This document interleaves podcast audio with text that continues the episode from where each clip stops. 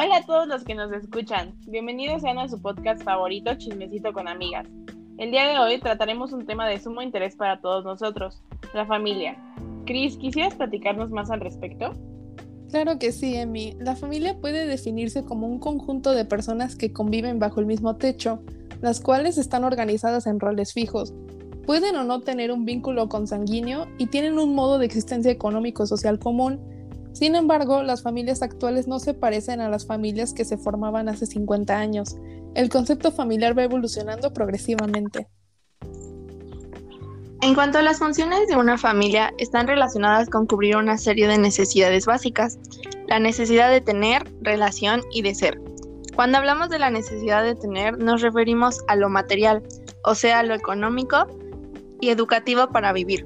Cuando nos referimos a la necesidad de relación, nos referimos a que la familia nos enseña a socializar, comunicarnos, sentir, etc. Y por último, la necesidad de ser es cuando la familia debe proporcionarnos un sentido de identidad y autonomía. ¡Wow! La familia es sumamente importante en la vida de todos nosotros, ya que es un grupo social con el que tenemos el primer y más influyente contacto, siendo fundamental para el crecimiento y la realización integral de las personas y sus comunidades. Es la célula básica de la sociedad, pues provee los valores, creencias, modos de ser y de expresarse, así como determina la clase de persona que seremos, el rol que tomaremos dentro de la sociedad, así como el estilo de vida que llevaremos y qué tan sano será este mismo.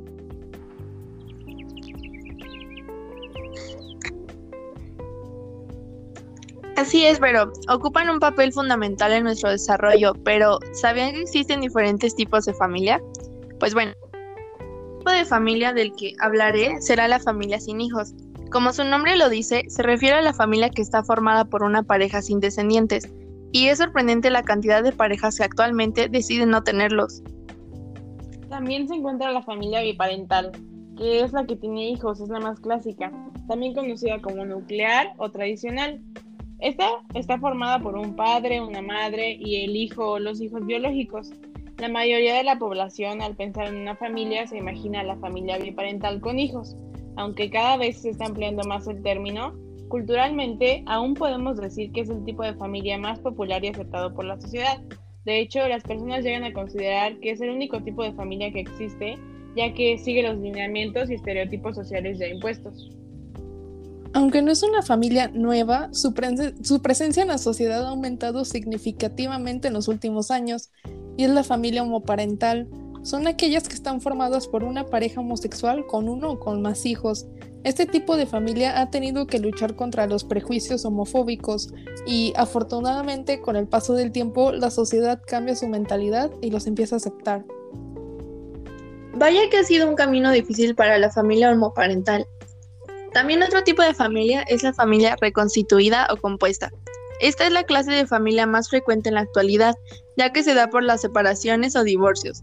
Estas familias están formadas por la fusión de varias familias biparentales.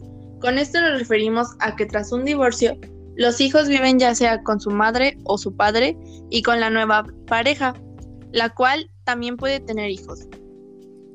Las familias de acogida, por otra parte, constan de una pareja o un vínculo adulto que acoge a uno o más niños de manera temporal, mientras no puede vivir o cuando se encuentra en un hogar permanente. Son familias temporales que se encargan de ofrecer a menores en situación de necesidad el mejor entorno posible hasta que sean adoptados definitivamente o hasta que su familia biológica pueda ocuparse de ellos.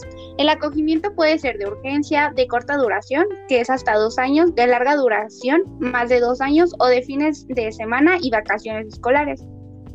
¿En serio? No sabía que existía ese modelo familiar. Por otra parte, las familias adoptivas constan de una pareja con uno o con más hijos adoptados. Aunque no exista un vínculo de sangre, siguen siendo una familia que desempeña roles igual de válido que los de la biológica. Ya para finalizar, la familia extensa está formada por varios miembros de la misma familia que conviven bajo el mismo techo. ¿A qué nos referimos con esto? Es decir, que pueden convivir padres, hijos y abuelos o padres, hijos y tíos, etc este tipo de familia está tradicionalmente más extendido en países tercermundistas.